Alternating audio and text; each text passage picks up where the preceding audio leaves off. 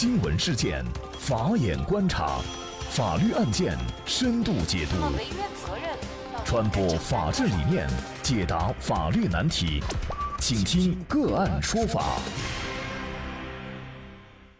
大家好，我是方红，欢迎来到个案说法。更多的案件解读和图文资料，欢迎大家关注我们的个案说法微信公众号。美国联合航空公司暴力强迫亚裔乘客下飞机事件，最近这两天呢，激起了大量的网友和民众的愤怒和不平。这个事件当中，美联航和安保存在哪些问题需要追究责任？我们广大的网友如果遇到机票超售，又该怎么办？今天我们是邀请到云南大韬律师事务所的王绍涛主任律师，给我们进行详细的解读。王律师你好，主持人好。大家好，网友好。北美东部时间四月九号的下午五点左右，美国芝加哥机场美联航要求机上的四名乘客下飞机，原因是要空出四个座位给自己的雇员。美联航说是机票超售，座位不足导致的。在没有人同意、自愿放弃这次飞行的情况下，航空公司人员单方面决定随机挑选四名乘客。其中一名被挑中的亚裔男性乘客说，他是一名医生，需要急着去给病人看病，所以没有办法改签，就拒绝下飞机，并且表示要给自己的律师打电话。之后，机场执法人员就暴力的拖拽，将他强制带下飞机。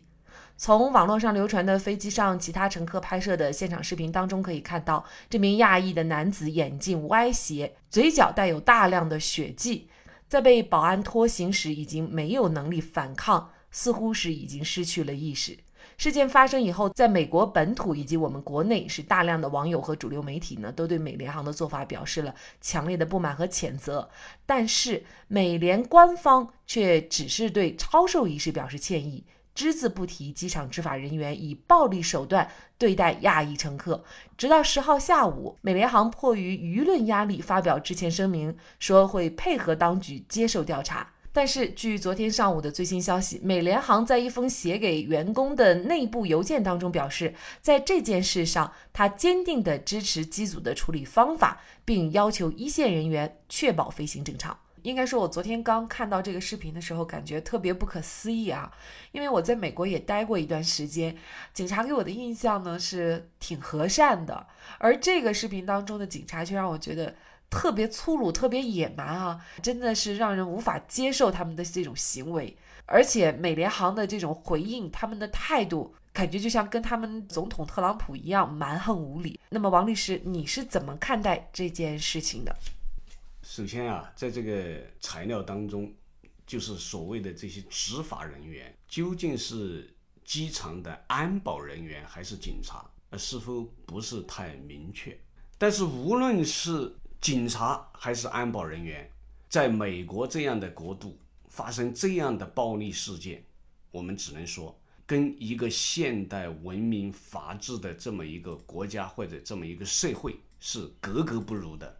我们看到的是野蛮，看到的是暴力，而没有看到文明，没有看到一个法治的社会或者法治的一个国家，这就是给我的一个总体的一个感觉。确实啊，我们来看这件事情的起因，起因呢是因为超售的四张机票，所以呢要迫使这名亚裔男子下飞机。超售到底合不合法呢？超售合不合法，实际上还不是一个简单的法律问题。而是一个航空公司的一个规则的问题。我们不是说航空公司就不能够超售，而是说你如果要进行超售，就有可能导致有些买了票的乘客无法乘机。在这种情况下，你至少应该做到这么几点：第一个。你在售票的时候一定要明确的告知，我买了这个机票以后，有可能不能够乘坐这个当天的这个航班，这要有一个明确的告知，这是第一。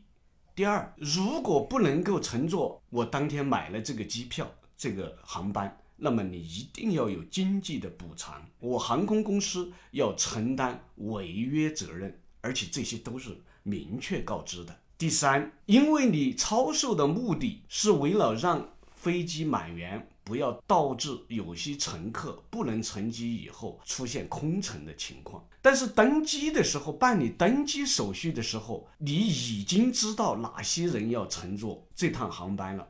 那么在这种情况下，如果一旦办理了登机手续，那么就不能够在人家登机以后再把人家赶下飞机。哎，你至少要应该做到这么几点，而且你这种告知还不仅仅是说你那个机票上你给我注明以后呃就可以了。如果是一个中国人，我是一个亚洲人，不懂你的英文，我只知道买票，然后我就可以和你建立了这种契约关系、合同关系，我就可以坐这趟航班了。你你告诉我说机票英文上已经有这么一个注明，这不行。为什么？因为我我自己的国情，我自己的语言习惯，我不懂你的英文这种告知，所以你必须要还有其他方式能够明确告诉我，让我听得懂的语言告诉我，我是超售行为，我买了这张机票，有可能不能坐上这趟航班，否则你都没有尽到你的告知义务。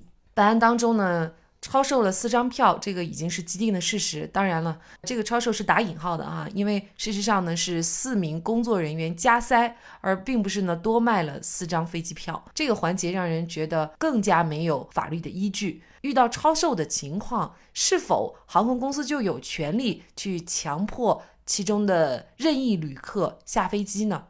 从这个视频当中，网络上反映出的材料上可以看出。这根本不是一个简单的暴力执法的问题，这就是一个明显的、典型的涉嫌犯罪的行为。为什么这样说？因为这个亚裔乘客通过买票的行为，通过办理登机手续的行为，已经和航空公司。建立了一个契约关系，或者通俗点叫合同关系。在这个时候，他就有权利来乘坐这趟航班。那么，在这个情况下，是航空公司违约。你在违约的情况下，还要采取这种暴力的手段。我们不是说一个国家的这种强制力，它是有暴力的，但是特别是在为了维护航空安全的情况下，它是可以采取暴力。但是在什么情况下他可以采取暴力？他必须是我们的乘客或者其他的人危害到我们航空安全的时候，那么我们的安保人员或者警察是可以采取暴力的。但是我们来看，在本案当中或者在本事件当中，我们的乘客是按照合同、按照契约行使自己的权利，是你航空公司违约的情况下，你还要采取这样的暴力来对待他。所以我说。这根本就不是一个简单的暴力执法的问题，而是一个涉嫌犯罪的问题。如果他美国的法律还有这样的条款，还要支持这样的行为，那我只能说，这样的法律就是一个恶法，人人都应该予以唾弃、应该抛弃的一个恶法，绝对不是一个维护公平、正义、人性、公理、法理的一个良法。那么，在遇到这种乘客拒绝下机的情况下，应该怎么处理呢？就不应该发生这种情况。为什么不应该发生这种情况？因因为你在办理登机手续的时候，你已经知道有多少人要来乘坐这趟航班。像在本案当中反映的出来的是，他们是在谋取这个航空公司的私利，因为他有内部的职工要登这这趟飞机，从而损害了我们乘客的利益。在这种情况下，本来就不该发生。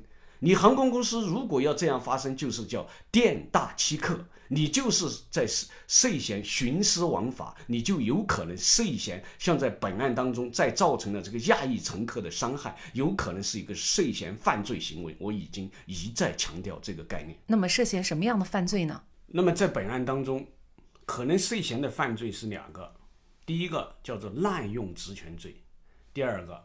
如果这个亚裔乘客的伤害达到一定的程度，他可能涉嫌的是故意伤害罪。当然，我们是按照中国的法律来和这个行为进行对照。美国是否就是同样的罪名，我们不能肯定。但是有一点，这种基本的法理或者说法学的这个思想。它是相通的，它一定有和中国的刚才我讲的这两个罪名相对应的、相类似的一种罪名。事实上呢，在整个的事情发生以后，航空公司的态度呢，让人非常的无法接受。刚开始甚至连提都不提这件事情，也不道歉。后来呢，只是一个应付式的道歉。那么美联航做法不仅仅需要我们大众的谴责，更需要法律来追究它的相应责任。感谢王绍涛主任律师。更多的案件深度解读和图文资料，欢迎大家关注我们个案说法的公众号。感谢大家的收听，我们下期见。